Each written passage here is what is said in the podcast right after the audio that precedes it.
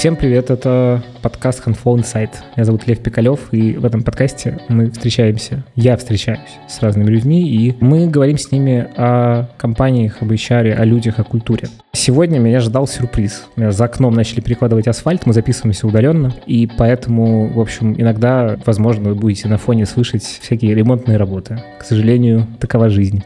Вот. А перед тем, как начать слушать, хотя вы уже слушаете, зайдите на ту подкаст-площадку, где вы нас слушаете, влепите какой-нибудь лайк, поставьте нам оценку, напишите отзыв. Это нам помогает э, находить новых слушателей, вот, а новым слушателям помогает находить нас. В общем, абсолютный вин-вин, поэтому, пожалуйста, сделайте так.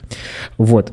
И сегодня у меня в гостях Лера Теняева, директор по управлению персоналом компании Nexign. Привет, Лера. Привет. Спасибо, что пришла к нам. Лера, расскажи про себя, про свой бэкграунд, э, как так вышло, что ты в компании Nexign.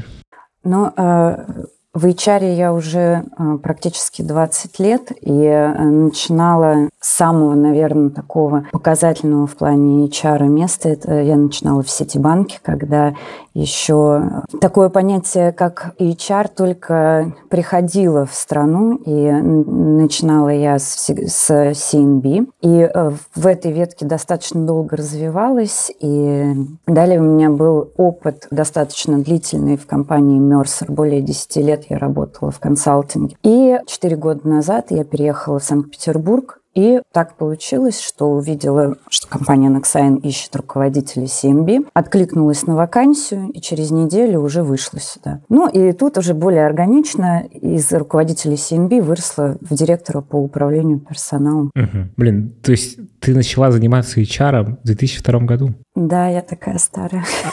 Класс, офигенно старая, опытная. Можешь кратко рассказать, вот ты давно на рынке, э, какие-то чекпоинты вообще, что поменялось э, с точки зрения э, HR, найма, как ты это видишь? Но на самом деле, когда я пришла в Сити, это действительно был уже образцовый там HR, который сейчас, наверное, есть в любой уже компании. И так как это американский банк, и на тот момент он еще даже не работал с физическими лицами, это был только корпоративный инвестиционный банк, было внедрено уже очень много таких э, практик, которыми сейчас пользуются все. Там был внедрен грейдинг, там уже тогда все проходили процедуру performance э, review, уже тогда мы работали с талантами, у нас был э, пул там топ-перформеров. И, безусловно, найм тогда был выстроен очень просто. Банковский э, сектор был самым желанным, наверное, тогда работодателем. И проблем там с э, наймом людей я не припомню, чтобы мы там за кем-то бегали, в отличие от э, IT-сферы сегодняшнего дня. А дальше, мне кажется, как раз развивалась очень динамично э, HR-среда, потому что российские компании стали переходить на эти западные практики. Многие выходили на IPO. Для того, чтобы выйти на IPO, нужны были все вот эти модные штуки. И э, как раз, когда я перешла в Мерсер, это был, наверное, там, золотой век консалтинга в России, когда была масса проектов, и все внедряли ну, процессы, к которым сейчас мы привыкли. Прости, а когда ты выходишь на IPO, я просто не очень хорошо эту штуку знаю, то ты должен соответствовать каким-то... Определенным критериям, угу. да, которые подтверждены там, профессиональными э, консультантами или профессиональным сообществом, это повышает стоимость компании. Ну и сейчас, как я вижу, э, многие компании имеют ну, плюс-минус одинаковые процессы, все уже давно на таких хороших рельсах. И как сейчас я вижу, в принципе, развитие HR и то, что сейчас происходит, это э, все шагнули в век автоматизация и э, сокращение трудозатрат, потому что HR это, безусловно, всегда было много ручной работы, каких-то бумажек, еще чего-то. И сейчас тренд, конечно, это автоматизация. Очень интересно. Давай тогда немножечко про э, вас, про, как про компанию. Э, можешь немножечко рассказать, как вы устроены, сколько у вас людей, как вообще выстроены процессы? Ну да, на самом деле компания Nexign, она тоже имеет уже длительную историю, нам более 30 лет, и мы являемся международным провайдером да, БСС решений. Мы помогаем телеком-операторам выходить на новые рынки и завоевывать все больше и больше абонентов. Это, ну, за, за счет чего это делается? Это маркетинг какой-то? А мы, а нет, поставляем IT-решения, которые стоят у телеком-операторов, и таким образом, ну, давай так, биллинг – это вообще от слова «бил», да, и угу. когда у тебя заканчиваются деньги, и ты не можешь позвонить, вот это наши разработчики сделали так, что пока ты не заплатишь телеком-оператору денег, позвонить ты не можешь. Ну, или делаете какие-то там обещанные платежи, какие-то да, да, штуки. Да, да, да. Ага. Блин, а, кстати, да, я, я не знал, что это какие-то сторонние штуки для телеком-операторов. Интересно. Тогда про какой-то общий профиль компании, сколько у вас людей, какой штат? У нас а, более 1800 человек работает в компании. У нас есть офисы а, в 9 различных а, городах. Ну и плюс у нас есть полностью удаленные сотрудники, которые трудоустроены у нас на полную удаленку, если люди живут в городах, где нет просто офиса нашего присутствия. Можешь как-то процентно примерно рассказать, как, ну, что большая часть часть из этих 1800 человек? У нас практически все это разработка. Разработка, Ого. аналитика, тестирование, архитекторы э, и чуть-чуть бэк-офиса. То есть, ну, порядка, наверное, 70-80% от этого населения это все разработка. Вау, вот это круто, кстати, да, потому что когда говорят 1800, сразу представляешь, что там, не знаю, операторы колл-центра еще в это включены каким-то нет, образом. Нет, нет, нет. Это исключительно люди, которые пишут код. Вау, да, это круто. А с точки зрения организационно вы, ну, условно, какие-то продуктовые команды или как вообще вы делитесь с точки зрения задач? У нас есть четкие распределения по департаментам, да, у нас есть департамент, который работает на нашего ключевого клиента, есть департамент, который занимается внедрением исключительно постановкой наших решений нашим клиентам, есть э, департамент, который а, занимается эксплуатацией и поддержкой всех наших заказчиков. Ну а внутри уже, когда мы выходим на проект, э, люди могут собираться действительно в проектные команды, и кроссфункциональные вот эти взаимодействия, они э, бесконечны. Ну и, соответственно, все команды распределенные, потому что в разных городах находятся, и у нас большой опыт взаимодействия именно такого кроссфункционального и распределенного, скажем так. Это еще до ковида все было, то есть э, да. давно уже. Да, поэтому ковид, э, слава богу, для нас не стал чем-то таким разрушительным. Мы просто за один день все ушли на удаленку. У нас вся инфраструктура была готова, и все было готово к этому. Расскажи про HR-департамент ваш, насколько он большой, что это такое вообще, как он устроен? В HR у нас чуть более 30 человек, и э, у нас, наверное, такое стандартное разделение. У нас есть подбор, у нас есть центр, который занимается кадровым администрированием и вместе с этим же и CNB. У нас есть центр, который отвечает за бренд работодателя и внутренние коммуникации. У нас есть направление HR-бизнес-партнеров, поддержка всего бизнеса со, стороны HR. И у нас прям отдельно выделенная Nexine Академия. Это ребята, тренеры, которые обучают наших сотрудников э, не только софтам, да, но и продуктам и технологиям, которые мы используем в работе. А, ничего себе. А, а как это вот этот процесс обучения да, подробнее, мне интересно, с точки зрения... То есть вот как эта академия устроена? То есть они еще и хардам учат непосредственно? Да. Ого. Да. У нас направление — это ребята, которые бывшие разработчики сами и имеют серьезные технические навыки.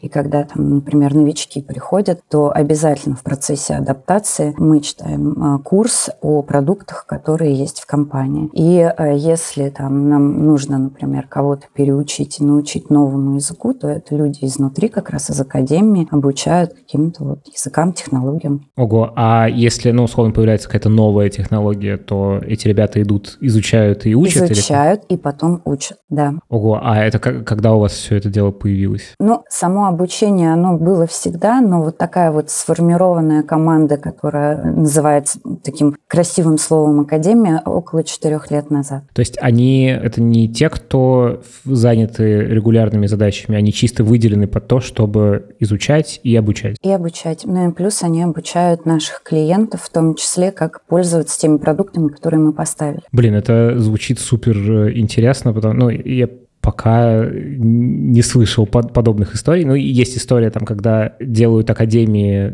э, там, айтишные компании, это такой, как бы, в целом история про обучение джунов, про то, чтобы, ну, как-то по-другому пылесосить рынок. Я так понимаю, что у вас это история про то, чтобы, ну, люди в комп- внутри компании развивались. Мы этому очень много уделяем внимания, и на самом деле обучение – это такой краеугольный камень. Наверное, сейчас расскажу немножко э, про э, то, как вообще мы занимаемся развитием наших сотрудников. Это очень важно, потому что одним из вопросов, который стоял в компании, это люди наши не понимали, что им может предложить компания в плане развития. Как я могу развиваться внутри? И мы одним из последних проектов вот как раз автоматизации был, это автоматизация карьера, карьерного плана, где можно визуально посмотреть, каким образом я могу, вот я, например, нахожусь в точке сейчас, вот здесь, что мне необходимо сделать, какие компетенции приобрести для того, чтобы двинуться дальше. И, соответственно, для того, чтобы приобрести ту или иную компетенцию, мне необходимо пройти такое-то обучение. Мне необходимо, там, я не знаю, выполнить какую-то задачу рабочую, еще что-то. И это все сейчас у нас визуализировано и коллеги из обучения как раз очень много уделяют внимания тому, чтобы разработать новые курсы, если, не, например,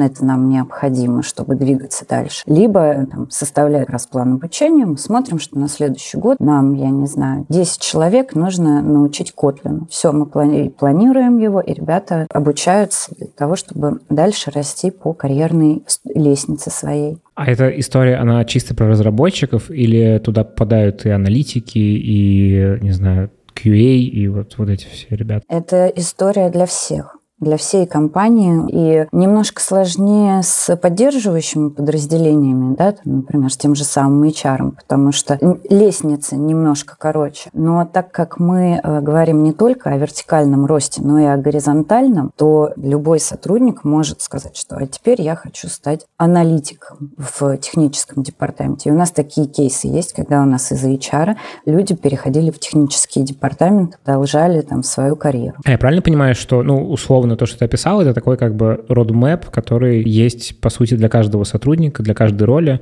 И э, судя по тому, как ты это описываешь, у вас еще должны очень четко как-то описаны быть роли, чтобы этот roadmap состоялся, ну, чтобы ты мог себя трезво оценить или тебя могли трезво оценить. Это такой набор компетенций, которые вы тоже как-то, видимо, составили. Мы занимаемся чем? У нас на самом деле идет сейчас процесс опрозрач... Э, такой опрозрачнивания всех HR-процессов, и мы говорим о том, что руководитель, он в первую очередь ответственен за своих людей. Не HR там что-то создает, придумывает, выстраивает дерево целей, а лучше руководитель никто не знает, каким образом его люди должны развиваться. Поэтому в этой системе на входе именно вклад каждого руководителя, он очень важен. Как происходит процесс? Э, руководитель садится со своим подчиненным и говорит, окей, там, ты хочешь развиваться, там, ну, если это вертикальное, там, из, ты сейчас джуниор-аналитик, ты там, хочешь стать самым главным аналитиком компании. И прорабатывают некий такой шаблон со специализациями, где напи- вот именно прописывают совместно, какими компетенциями необходимо обладать.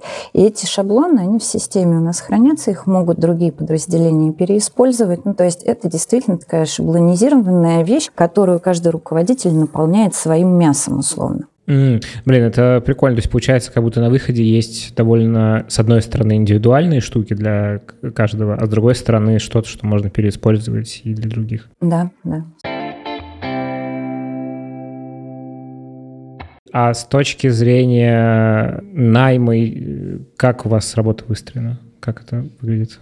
Сколько вы вообще нанимаете? Ну, то есть у вас растет компания, не растет? Как это все устроено? Ну, э, разные бывают периоды, так как у нас проектная да, деятельность. У нас бывают всплески, когда нам нужно набрать э, срочно и много людей. У нас мы набираем только внутренними силами. Э, у нас рекрутеры работают сами. Но и как они нанимают? Все учат рынок круглосуточно. Внутренне, ты имеешь в виду без того, чтобы обращаться в агентство? Да, без агентств сами. Все позиции закрываем сами. При этом мне кажется, что иногда они сами уже могут пойти и начать разрабатывать, что это, потому что одной коллеге тут мне сказали, давай признаемся, что ты не рекрутер, а DevOps, разработчик уже все. Поэтому сейчас, конечно, рынок выстроен так, что это только хантинг и бесконечные э, холодные звонки, но э, коллеги, они мониторят рынок, они состоят во всяких профессиональных сообществах, плюс у нас есть Alumni Club, и многие ребята возвращаются к нам, особенно когда, там, например, нужна стабильная компания, да, человек приходит к тому, что нет, все-таки стартап, это здорово, но Nexign компания стабильная, и я понимаю, что завтра она не развалится, они с удовольствием возвращаются. Кто-то возвращается, потому что там э, не, не, ну, нет такой атмосферы корпоративной на новом месте работы. Ну, поэтому есть некий процент. С тобой можно поговорить про какие-то ну, источники? Вот ты сказала, там, что вот сейчас в сообществах какие-то основные э, каналы, через которые вы, собственно, хантите? Это, не знаю, сорсинг какой-то, еще что-то? Ну, они, э, понятно, что основной, наверное, это всякие работные сайты, но я не расскажу, в каких э, чатах страны не, они ну, это сидят. Понятно, да. Я, я, в общем, ну, э, ты просто сказал еще, что у вас есть отдельно ребята, которые занимаются HR-брендом, если я тебя правильно да. услышал. А, да. Ну, и это не приводит к тому, что у вас есть какой-то входящий поток или есть? Есть. От них, конечно, есть большой входящий поток, особенно с точки зрения джунов, потому что именно это подразделение очень активно работает с вузами. И у нас есть э, их силами созданный там, Nexign Bootcamp, где мы набираем стажеров через э, Bootcamp Bootcamp. И э, лучшие из этих стажеров остаются у нас.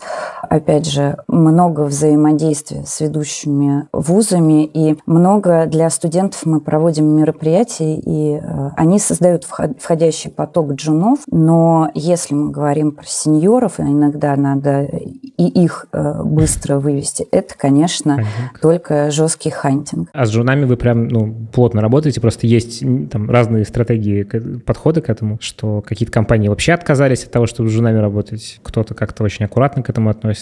Вы, так понимаю, Мы рады. с удовольствием работаем с молодежью, угу. потому что они очень интересные ребята, и у них свежий взгляд на жизнь, и поэтому, мне кажется, это полезно, чтобы компания развивалась, а всегда, чтобы была свежая молодая кровь и новый взгляд на мир. Иногда, конечно, они меня поражают там, своим поведением и своими замашками, но оно того стоит, потому что они приносят много классных каких-то нововведений. Мы у нас э, есть буткемп, в котором мы обучаем ребят. Они, мы сначала отбираем достаточно большое количество ребят, порядка там 60-100 человек к нам приходят, посещают открытый курс, наши сотрудники читают лекции. После все проходят, э, делают тестовое задание, и какой-то процент отсеивается, и лучшие уже из этих ребят посещают закрытые классы. Они делятся, там, например, на, кто-то идет в аналитику, кто-то в тестирование, кто-то в разработку. И по итогам этих закрытых классов отбираются лучшие товарищи и проходят у нас стажировку. И после стажировки еще самые прекраснейшие звезды остаются с нашими сотрудниками. Ну вот, например, в этом году после стажировки у нас осталось 10 человек, они являются нашими теперь сотрудниками. Блин, это э, очень круто звучит. Единственное, что, ну, э, один из главных, наверное, таких барьеров для того, чтобы компании работали с, джунами и там, со стажерами, ну, это про то, что очень много энергии компании уходит на то, чтобы, собственно, всю эту работу поддерживать, обучать. А иногда, ну, в общем, это прям довольно большие усилия. А у вас как-то, как это выстроено, чтобы это не мешало основным задачам бизнесовым? Ну, во-первых, опять же, у нас есть целая академия, заточенная на обучение наших сотрудников. А когда приходит новый сотрудник в компанию, там есть э, достаточно интенсивный план адаптации.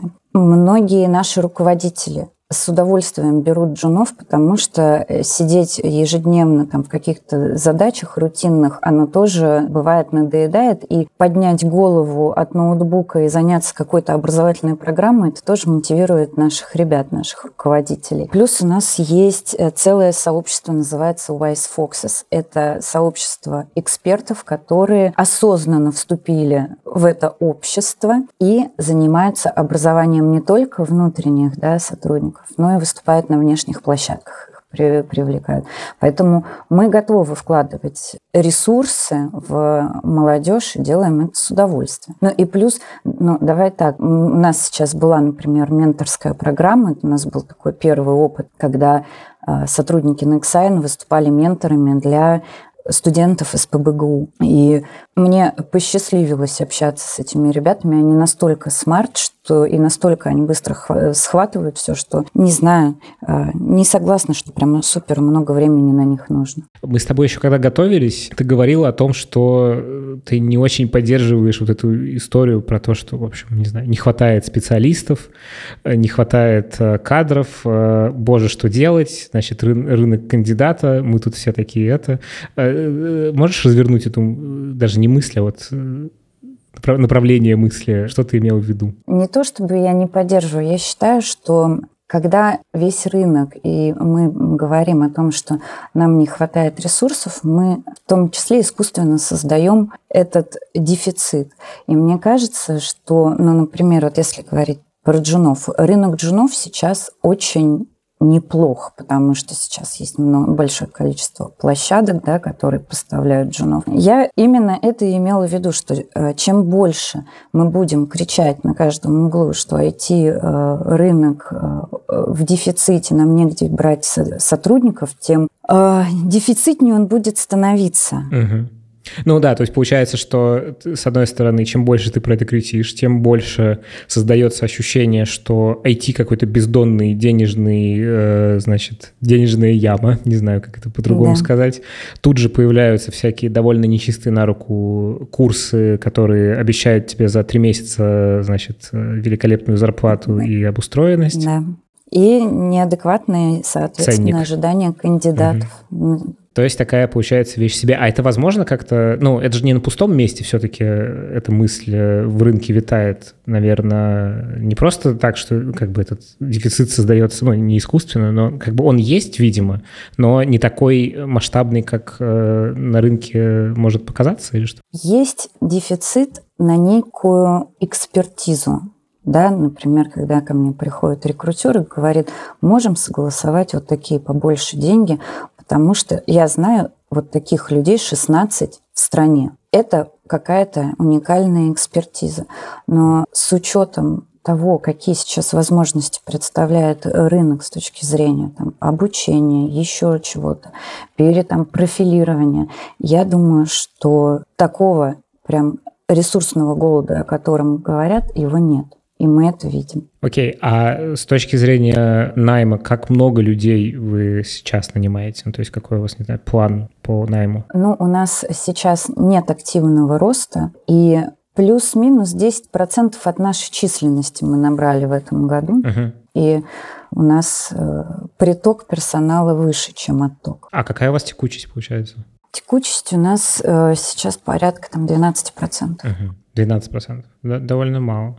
Даже да, с учетом да. того, что вы работаете много с молодыми специалистами, у которых быстро, амбициозно, амбициозно понимают да. свой карьерный трек и довольно ну, как-то четко двигаются из компании в компанию обычно. С этим ничего невозможно поделать, я думаю. Это тоже нормально, когда молодежь пытается развиваться. Но молодежь из соседней компании точно так же к нам идет. Поэтому абсолютно нормальное э, желание людей развиваться. Именно поэтому мы и создали визуальный карьерный трек для сотрудников, чтобы у них было понимание, что расти можно не только уходя в другую компанию, но и развиваться можно внутри. И компания всячески это поддерживает.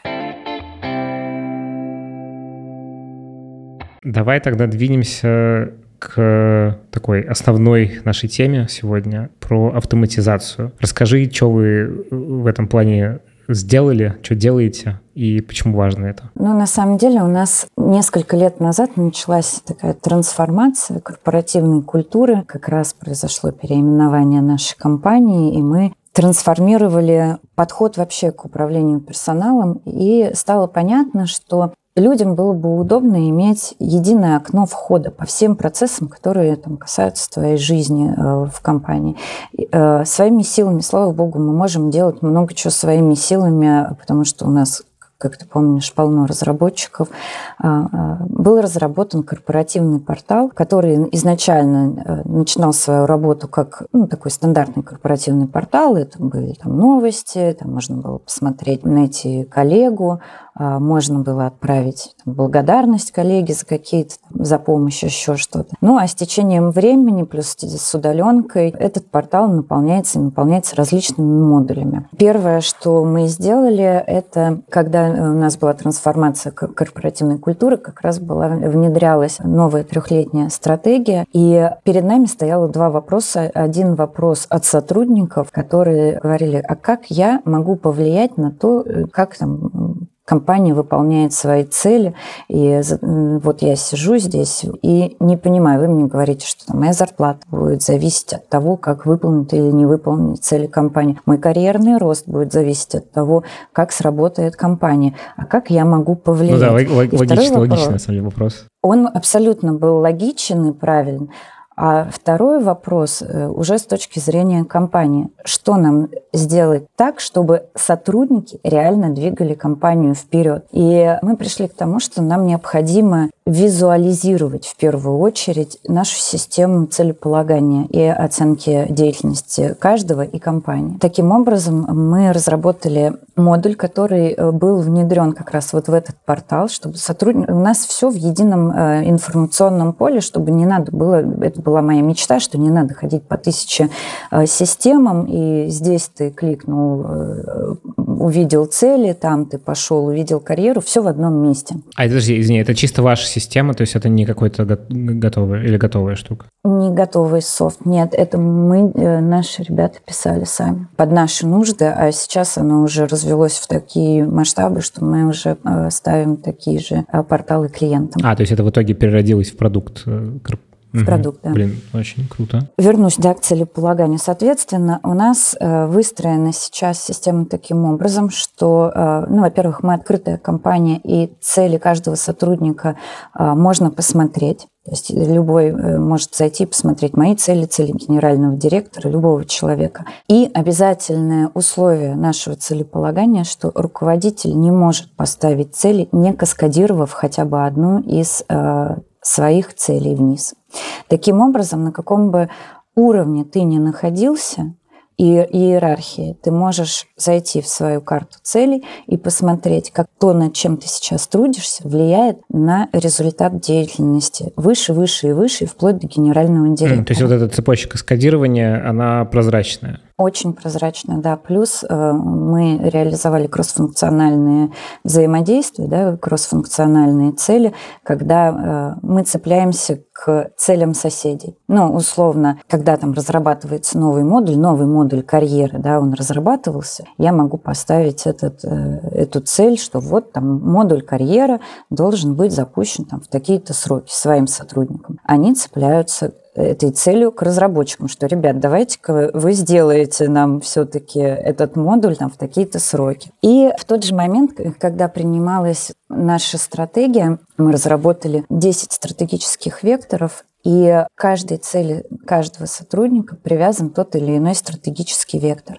Соответственно, каждый сотрудник нашей компании понимает, что выполняя эту цель, я выполняю не только годовые цели компании, но и работаю на выполнение стратегии. А годовые цели компании как формулируются? Кто это делает? Акционеры. Акционеры формулируют э, цель э, генеральному директору, а они уже эти цели расходятся вниз. А, то есть получается, что акционеры довольно крупными мазками говорят довольно бизнесовых вещах в плане стратегических. Да. А дальше тактически все это от э, руководителя к руководителю, от руководителя там, к подчиненным, к, по всем левелам да. каскадируется уже до конкретных действий, которые нужно сделать, чтобы это чтобы выполнить общую цель. Да. Круто. Это движ... продвижение в целом сверху вниз, а снизу вверх, как, ну, может ли условно сотрудник повлиять на общие цели компании? Ну, э, на формулирование да, не может. нет. Но понятно, что разные бывают истории, но мы, когда принимали это решение, мы даже технически не даем возможности сотруднику самому ставить себе цели. Он может их э, скорректировать, да, как-то там по пообщаться.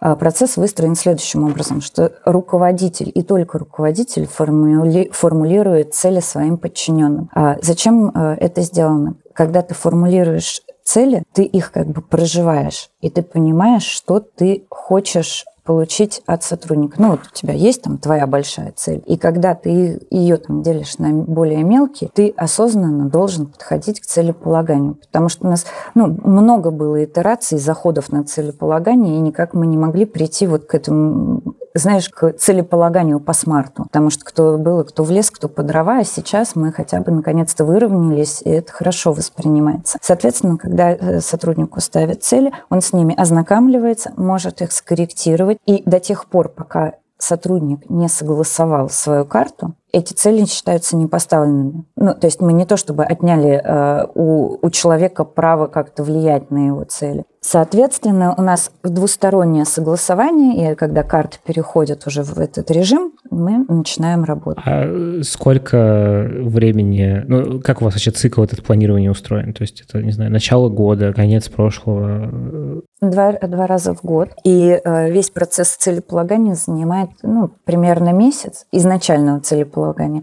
Но понятно, что жизнь сложнее, и появляются новые проекты, какие-то цели становятся неактуальными в течение полугода, и их возможно можно корректировать. Система гибкая, можно откатывать назад. И, ну, ну все, э, в системе все логируется, можно потом посмотреть, кто чего поменял mm-hmm. и с какой целью. Соответственно, в течение пяти месяцев можно менять, но за месяц до оценки уже целей мы эту возможность закрываем, потому что кажется, что за месяц до выполнения люди уже должны понимать, что они, над чем трудятся. Давай тогда на примере, э, ну, вот этот год получился таким, который, что события, которые происходят и начали происходить в конце февраля, довольно сильно для многих компаний вообще заставили многие компании пересмотреть, э, что они в моменте будут делать. Ну, то есть, типа, все эти планы, которые ставились, они в некоторых местах совершенно чудовищным образом начали либо корректироваться, либо просто уходить, потому что просто не до того сейчас. Как вы вот с этим справлялись и как ваша система целеполагания отработала?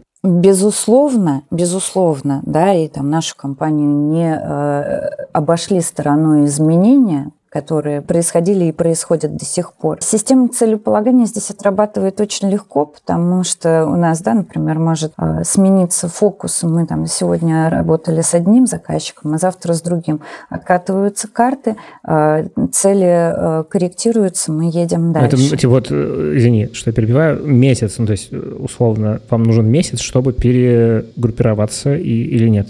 Нет, нам нужно буквально один день, чтобы в системе это отработало откатиться. Мы, э, смотри, мы месяц э, даем людям изначально на постановку цели, там какие-то даем э, рамки, а потом мы не закрываем возможность корректировать. То есть это может происходить бесконечно, потому что у нас могут меняться заказчики, у нас может меняться там вообще, э, ну, как какие-то рыночные влияния, может что-то внутри измениться. Такое может быть, что, ну, условно, ты поставил на полгода цели, все договорились, все согласовались, значит, поехали работать, а потом большая часть этого плана оказалась не очень актуальной рынку. Тогда что происходит?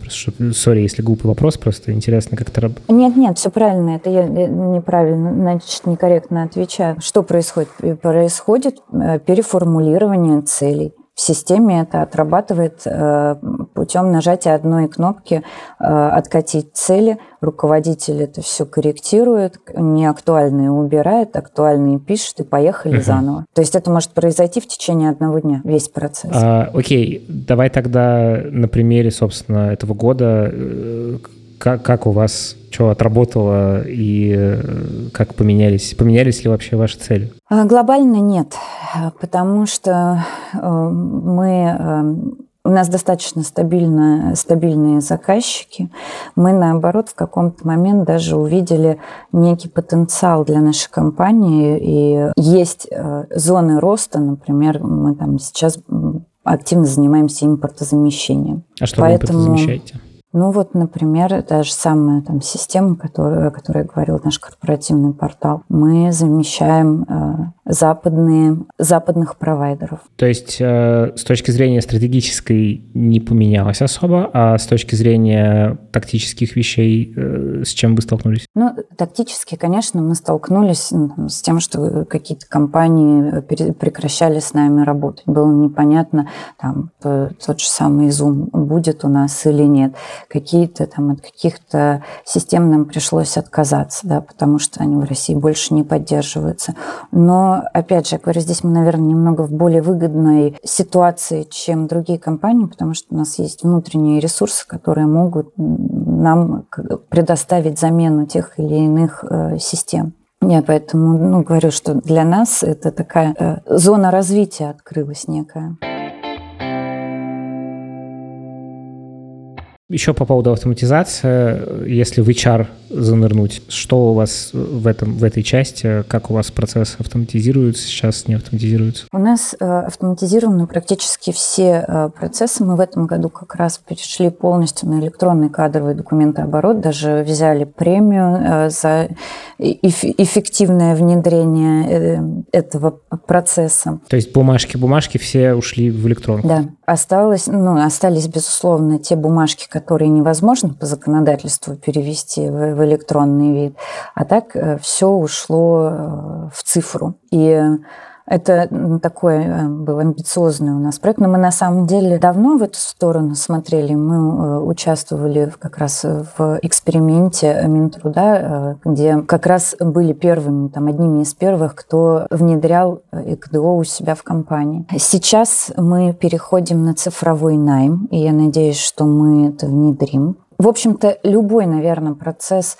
и HR сейчас уже автоматизирован, но нам есть куда развиваться еще. Ну, у нас автоматизировано целеполагание, у нас автоматизированное распределение премий. Да, мы там такое же тоже в, в свое время запилили целый модуль. У нас автоматизировано твой карьерный рост. Все заявки, которые, возможно, как сотрудники, там, я не знаю, получить справку с места работы, дайте НДФЛ, еще что-то. Все, э, что раньше необходимо было прийти в HR, попросить словами или написать заявление, все процессы автоматизированы. Хорошо, давай тогда немножечко про рынок поговорим с точки зрения изменений, потому что реально этот год, э, опять же, если так подводить вообще итоги 2022 года, что, как тебе кажется, поменялось и поменялось ли вообще? Ну, то есть, потому что я с рынка вижу разные совершенно мнения. Кто-то говорит, все просто... Ну, вот, на самом деле, твоя мысль про то, что истерия порождает истерию, мне кажется, она здесь тоже применима, но, в общем, да, как ты видишь, что случилось на рынке, что с э, наймом случилось, что, какие тренды, короче? Ну, что случилось? Э, большое количество айтишников, мы знаем, достаточно большой процент этих сотрудников, э, специалистов уехали за пределы России, это понятно. Для нас это, например, стоп-фактор. Мы не можем брать людей, которые находятся не э, в Российской Федерации. С точки Федерации. зрения ну, чувствительности, безопасности, да. вот этого всего. Да, всего того, чем мы занимаемся. У нас критически важная инфраструктура, мы с ней работаем, и нанимаем нанимать людей, которые не находятся э, в стране, мы не можем. Соответственно, это уже для нас там, да, ограничение. Думаю, таких компаний достаточно много, кто э, ограничен сейчас только российскими специалистами. А у вас э, ну, какой-то отток случился из-за этого? А, у нас случился, безусловно, отток. А, у нас уехало а, не так много, порядка 100 человек, наверное. Ну, с точки зрения, если общие цифры, то это довольно много, на самом деле. Типа там процентов 7. 7 процентов, угу. да, примерно. И что вы с этим в итоге сделали? То есть вы нанимали взамен этих людей? Мы, мы, э, ну, естественно, мы ищем э, замены. Мы, э, опять же, из-за того, что у нас растут люди внутри, мы там, внутренними ресурсами закрываем эти позиции. Но если возвращаться к вопросу, что произошло на рынке, ну вот опять же, понятно, есть отток, есть какие-то положительные, ну, для нас, как для компании, например, вещи, мы являемся аккредитованной системообразующей IT-компанией, и, безусловно, мы достаточно привлекательны сейчас как работодатель, потому что, да, у нас есть IT-льготы, у нас мы подлежим IT-отсрочке, и э, там, такие компании сейчас, наверное, там в более выгодных условиях. С точки зрения ожидания кандидатов, мне кажется, лихорадило очень сильно поначалу. То там мы видели резюме, где человек писал, что он хочет зарабатывать 999 тысяч в месяц. Потом аппетиты у людей снизились, и сейчас, мне кажется, уже как-то выровнялся рынок, вернулся, там, я не знаю, к дофевральскому положению. Подожди, а это, условно, в рамках 2022 года появлялись люди с очень э, завышенными требованиями? Да. А с чем это связано? Почему?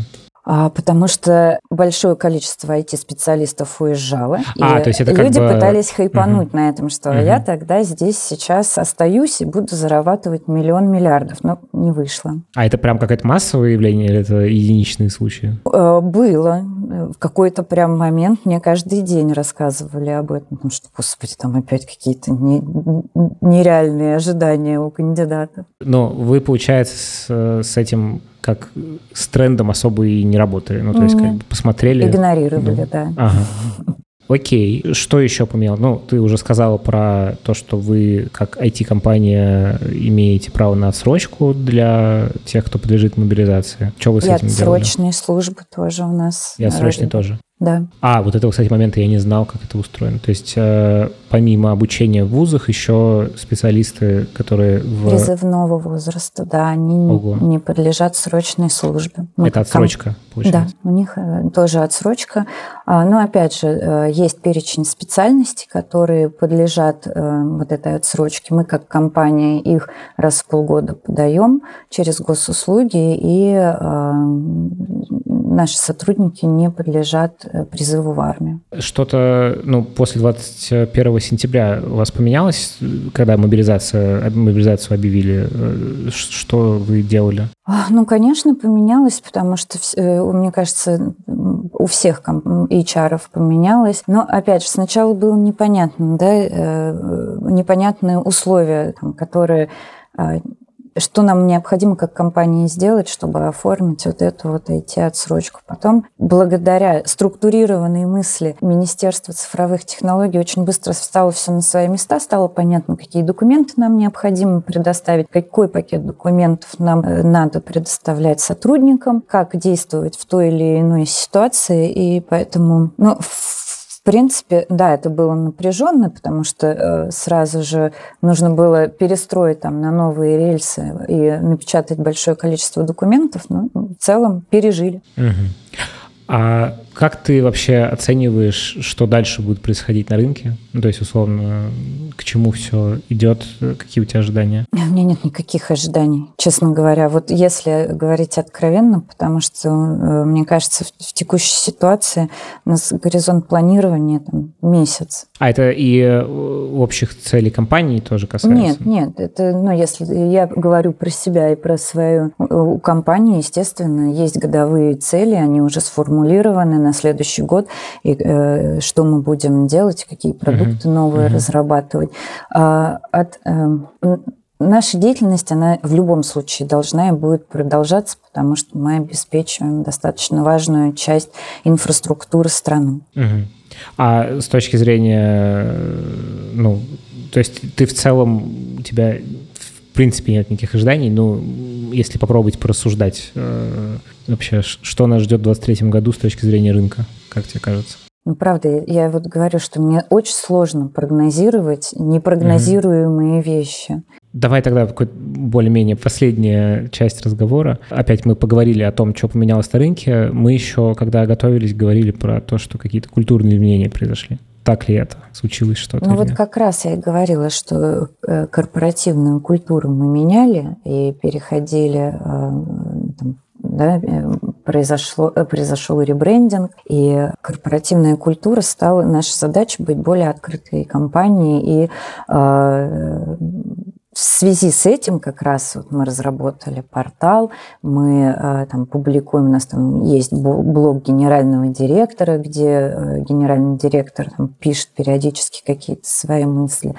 А это как бы ответ на изменения текущие или это в целом то, что вы давно хотели делать? Это, э, мне кажется, просто неправильно, наверное, понял, что как раз вся там трансформация и создание и автоматизация – это как продолжение изменений корпоративной культуры, которая началась не, несколько, там, некоторое время назад. Просто так совпало, что э, в целом изменения, которые вовне произошли, они довольно сильно, ну, в общем, под, под, потребовалось под них еще вот то, что вы уже хотели делать несколько лет назад. Да. Понятно. Какие-то вы ловкие очень. Ковид вообще по щелчку пальцев, текущие изменения тоже как так? У нас, да, у нас много аналитиков в компании, и поэтому Видят мы можем, мы, мы можем да, проанализировать. И, слушай, ну нет, ну ковид понятно, потому что у нас, э, ну, во-первых, у нас есть э, ребята, и были и всегда, и мы, э, и будут ребята, которые по состоянию здоровья, например, вообще не могут выходить из дома. И они работали и до ковида, и мы же с ними взаимодействуем. И а, мы были, у нас вся инфраструктура всегда была готова, потому что, опять же говорю, распределенные команды. Есть ребята, которые там дома сидели много лет и до ковида. А, поэтому, да. Можешь ты с учетом вашего опыта какой-то дать совет другим компаниям, что, что можно делать с точки зрения выстраивания работы с людьми, с точки зрения, как мы уже сказали, значит, что история про кадровый голод, как тебе кажется, довольно сильно преувеличена и сама себя еще запузыривает э, дополнительно. Что вот сейчас может, могут сделать HR в компании, чтобы, ну, условно, меньше чувствовать этот кадровый голод? По вашему, по твоему опыту, по тому, как вы на рынке какие вещи делаете? Ну, во-первых, не паниковать. Это первое. Сохранять, э, мне кажется, я всегда следую принципу адекватности, что всегда надо иметь э, здравый рассудок, не поддаваться панике. И, э, может быть, переиспользовать наш опыт такого активного выхода на рынок, бренда на рынок с точки зрения взаимодействия с молодежью. А с чего начать? Ну, типа, как куда ты идешь в ВУЗ и говоришь, молодежь? Да, идешь в ВУЗ и идешь к ректору и говоришь, товарищ ректор, давайте взаимодействовать. Подписываются договоры о э, взаимодействии. И, э, ну, например, наши ребята сейчас, э, наши сотрудники, вот мы читают лекции по DevOps.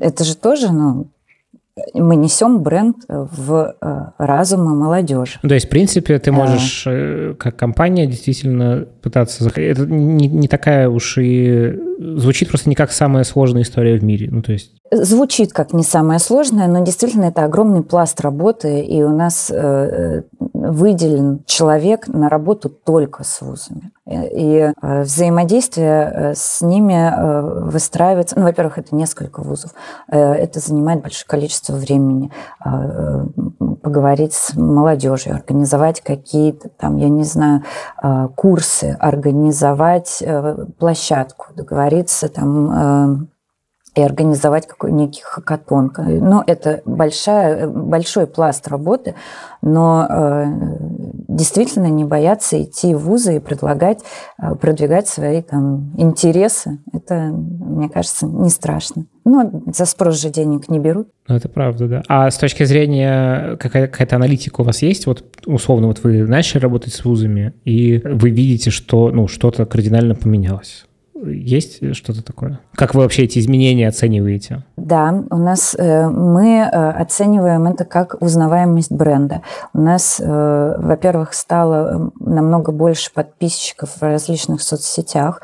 Нас лайкают, пере, там делают репостят, и э, я сейчас точные проценты не скажу, но э, с точки зрения увеличения там, аудитории, которая следит за нашей компанией, она значительно увеличилась после именно массированной работы с вузами. Ну и плюс молодежь любит как раз там что-то интересненькое увидел и всем своим друзьям э, кинул. Они тоже подписались. Ну и так. В общем, да, друзья, стараемся меньше паниковать и идем общаться с молодыми людьми. Да, за ними будущее. Спасибо тебе большое. У нас в гостях была Лера Теняева, директор по управлению персоналом компании Nexign. Подписывайтесь на нас, ставьте нам оценки, пишите отзывы, рассказывайте коллегам, друзьям, близким о нашем подкасте. И всем до следующего выпуска. Всем пока. Пока.